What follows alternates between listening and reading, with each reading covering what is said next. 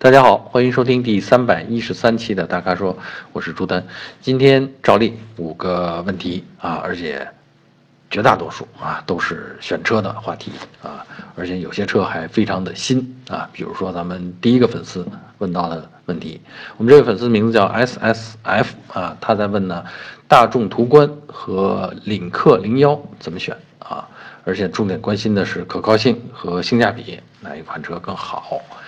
这两款车啊，确实放在一起啊，确实是应该放在一起。因为领克零幺啊，这个新推出来的时候呢，它的定位的一个主要的竞争对手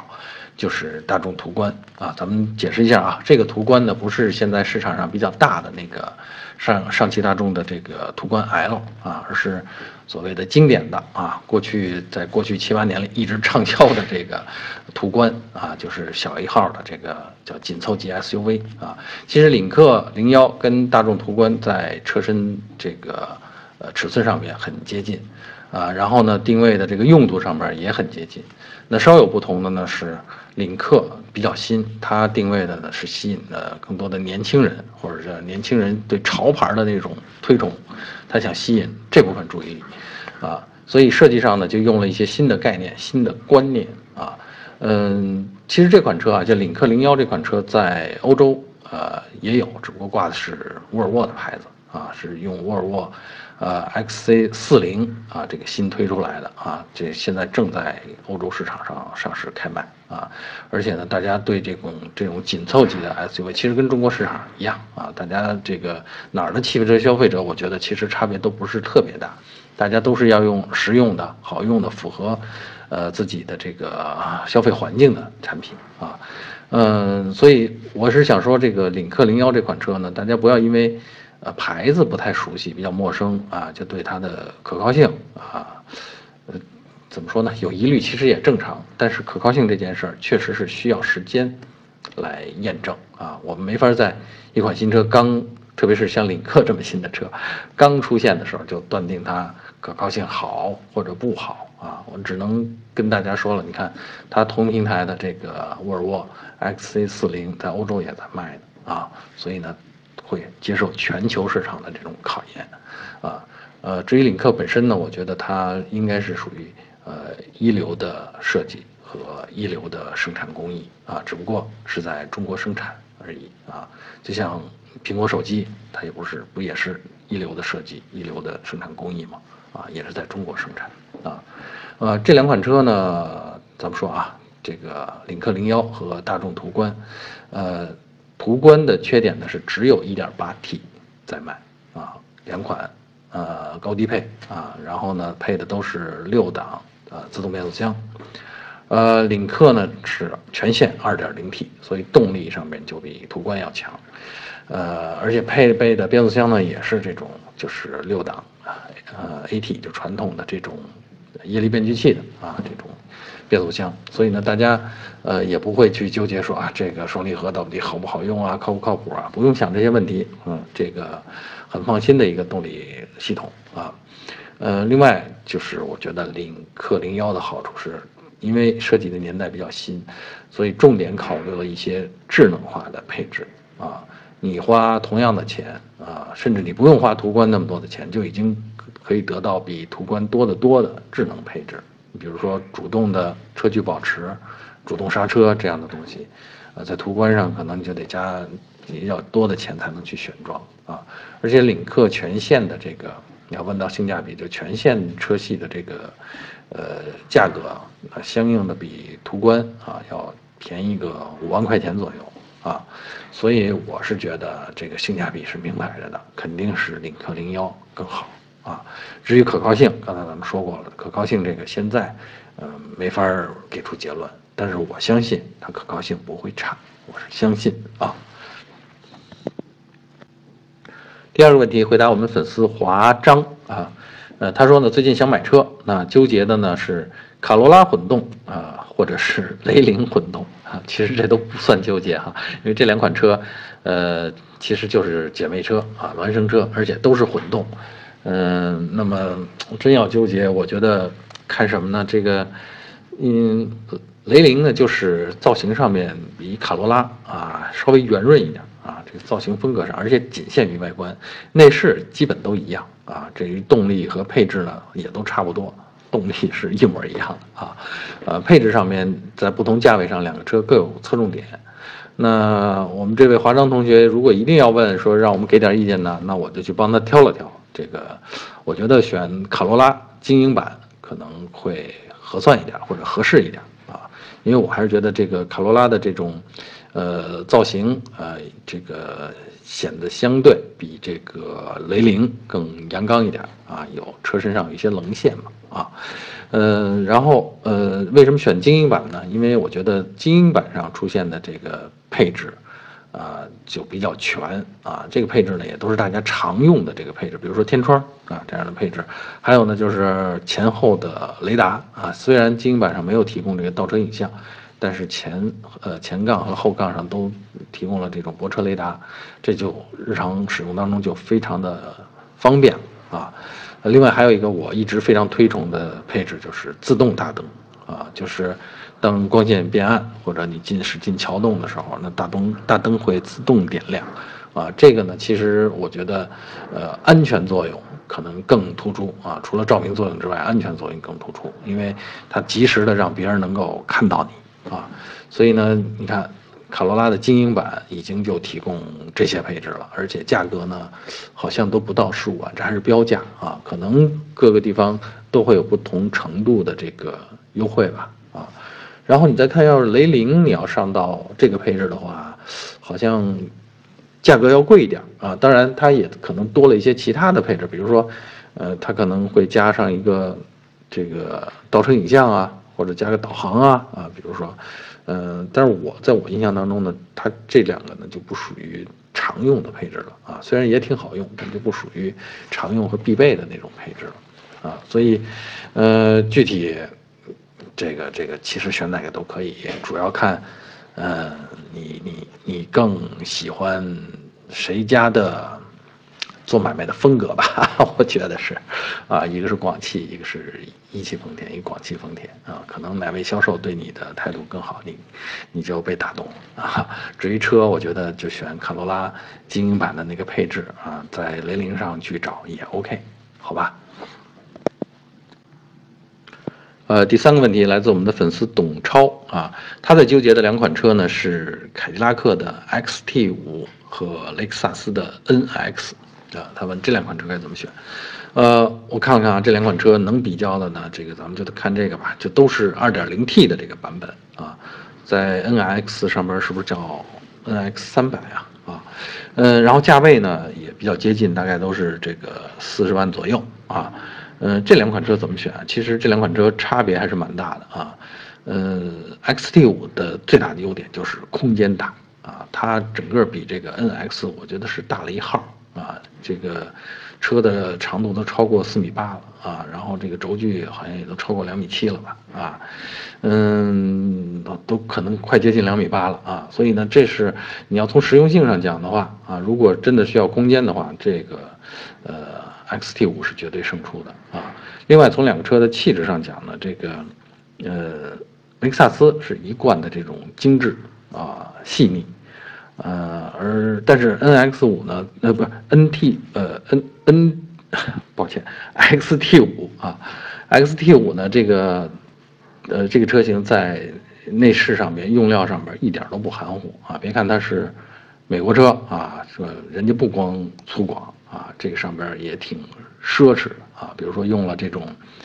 皮革呀，然后还有实木啊，啊，然后还有织物啊，反正都营造出来的这个氛围呢，呃，这个这个一点不比雷克萨斯的那个 NX 要差啊，嗯，这个就看你喜欢哪个风格了啊，一个细腻一点，一个张扬一点啊，这个呃看你怎么选啊。呃，其实我想说，这个如果不是说需要特别大的空间的话啊，这个 NX 其实有一个，就是或者叫雷克萨斯的车有一个优势是不能忽视的啊，就是它基本上都提供四年免费保养啊，四年免费保养，你要把这保养的钱算下来，累加起来也将近两万块钱呢啊，所以呢，这个跟这个。如果不送你这个免费保养的话，这这价格上是其实差别还是挺明显的啊。另外，这个呃，NX 呢是进口啊，正经所谓的日本原装进口啊，而而 XT 五呢是国产啊，这个不是所有所有消费者都特别看重这一点，但是确实有一部分人啊，有一部分朋友很看重这个是不是原装进口啊，那么呃，雷克萨斯这个 NX 呢，在这上面呢就略胜一筹啊。所以我是觉得这呃还有还还还有一点差点忘了说，呃，如果比驾驶感觉比舒适性的话，那还是呃 NX 占上风啊，车内的噪声也更低更安静啊，所以呢这个看你是喜欢哪一类的用途，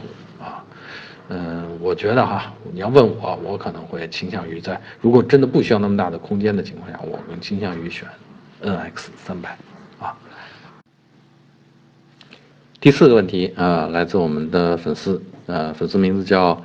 沉默舞台剧啊，呃，他问的是三款车，他是这么问，呃，蒙迪欧、阿特兹、呃，君威怎么选择啊？这个分别是福特的啊、马自达的，还有别克的啊，这个呃三三大流派吧，我觉得算是，而且呢，这三款车都是偏运动啊，呃，然后呢，我们这位粉丝的用车的主要场景呢，就是上下班代步。啊，而且呢，特别提到呢，它的路况就是城镇外环和高速，啊，那有机会跑高速啊，那这个动力呢一定别太弱啊，呃，那具体这三款车怎么选？我觉得，呃，按照现在的流行的选法，先看颜值吧，啊，这个颜值呢，就是每个人的这个审美的呃基本的看法了哈。那蒙迪欧的颜值其实也不低。啊，但是呢，跟呃阿特兹比起来呢，气质又不太一样，而君威呢，可能更多的是强调说，哎，我还有另外一种气场啊，所以这三个车放在一块儿，其实颜值都都有看点啊，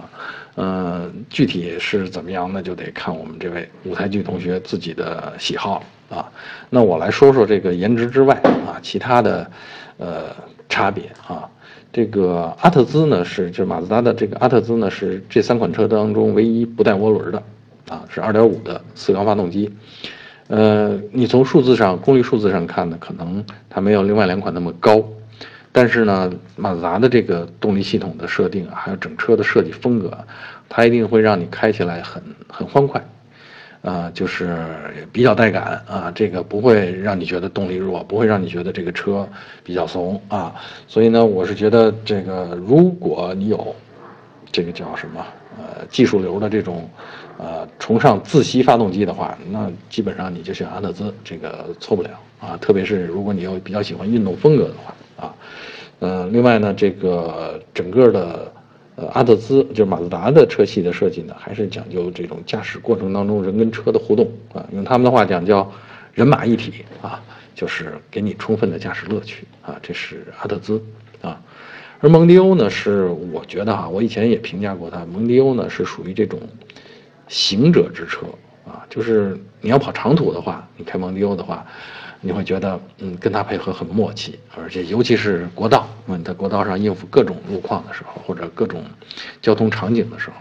候，啊，你会觉得这个蒙迪欧的操控啊、操控稳定性啊，还有动力啊，都匹配的很合适啊。底盘的表现，嗯，舒适度也拿捏的不错啊，呃，所以呢，它是这种适合跑长路的，嗯，就是你开个一两个小时也不会觉得乏味，而且也不会觉得太累。啊，马自达的刚才咱们说拉特兹的特点是，你要开俩小时，可能你开一个小时还好，你开俩小时可能就觉得有点，有点累了，有点有点过于亢奋了啊。嗯，所以呢，这个这个是蒙迪欧的驾驶特性跟马自达的驾驶特性的区别。呃，而君威呢，恰好在这两者之间驾驶的感觉啊，虽然都偏运动啊，但是君威呢，刚好在两者之间啊。那我觉得啊，可能像我们。这位同学提出来的上下班代步啊，然后城镇外环，嗯，还有跑跑高速，可能君威就更合适一些，因为在这三款车里边，君威的 2.0T 它可以提供更高的这个功率值啊，所以你跑外环和高速，你有必要或者说有机会爽一下，那这时候的动力其实是给你很大的帮助的啊，嗯，但是君威呢，在这三款车里边，这个价格可能是最高的。啊，这个你必须得引起重视啊。相应的这个价格比较有吸引力的呢，我觉得可能是蒙迪欧，因为蒙迪欧的这个 2.0T 它功率有高低配，呃，即便是那个低配200马力的那一版，它的扭矩值跟那个高功率版是一模一样的，所以你提速过程肯定是一样爽，但是它价格就低了好几万啊。所以呢，你要是追求这个这个感觉的话，或者是预算不是那么充足的话，可能买一个蒙迪欧啊的这个，就是呃 2.0T 的这个动力低配动力低标定的这一版本，可能是最划算啊。当然了，这具体咱们再综合去考虑前面的颜值的问题啊，还有这个车的具体车型配置的问题，然后你做去去做取舍啊。我的这个意见只是对你做那些决定的时候的一个参考和补充，好吧？呃，最后一个问题来自我们粉丝刘志明啊，他问的问题，嗯，很简单，他在问，飞度的保养贵吗？大概什么价位啊？这个其实我都不用查，我就能告诉你大概什么价位，大概应该是在做一次这个呃机油机滤保养，应该是在四五百块钱这个价位，啊，即便是三滤的大宝，也应该不会上千啊，嗯，因为飞度这个车呢，本身呢就是，嗯。怎么说呢？看重性价比的那些人，就是定位的人群是看重性价比的那些人。然后呢，又是比较精打细算的那些人。你想，他把空间利用的那么巧妙，他能打动的那个人群，一定是吻合他的这个价值观的啊。所以呢，如果这东西卖的贵，卖的华而不实。那它就不是飞度了，包括保养在内。如果是贵的话，那它就是个坑了，对吧？它不会的，啊，它也不会在市场上这个存留这么久的时间啊。所以呢，我觉得，嗯，这个大可放心，飞度呢还是一款这个性价比很高的、很靠谱的小车啊。嗯，不要因为不叫不要因为人家保养根本就不贵，好吧？是完全你可以放心的去买的啊。好，以上呢就是本期大咖说的全部问题。那欢迎大家继续在我们的公众号或者微社区中提问。如果您想了解更多的汽车资讯和导购信息，那请持续关注我们的公众号，还有车评网啊。我们下期节目再见。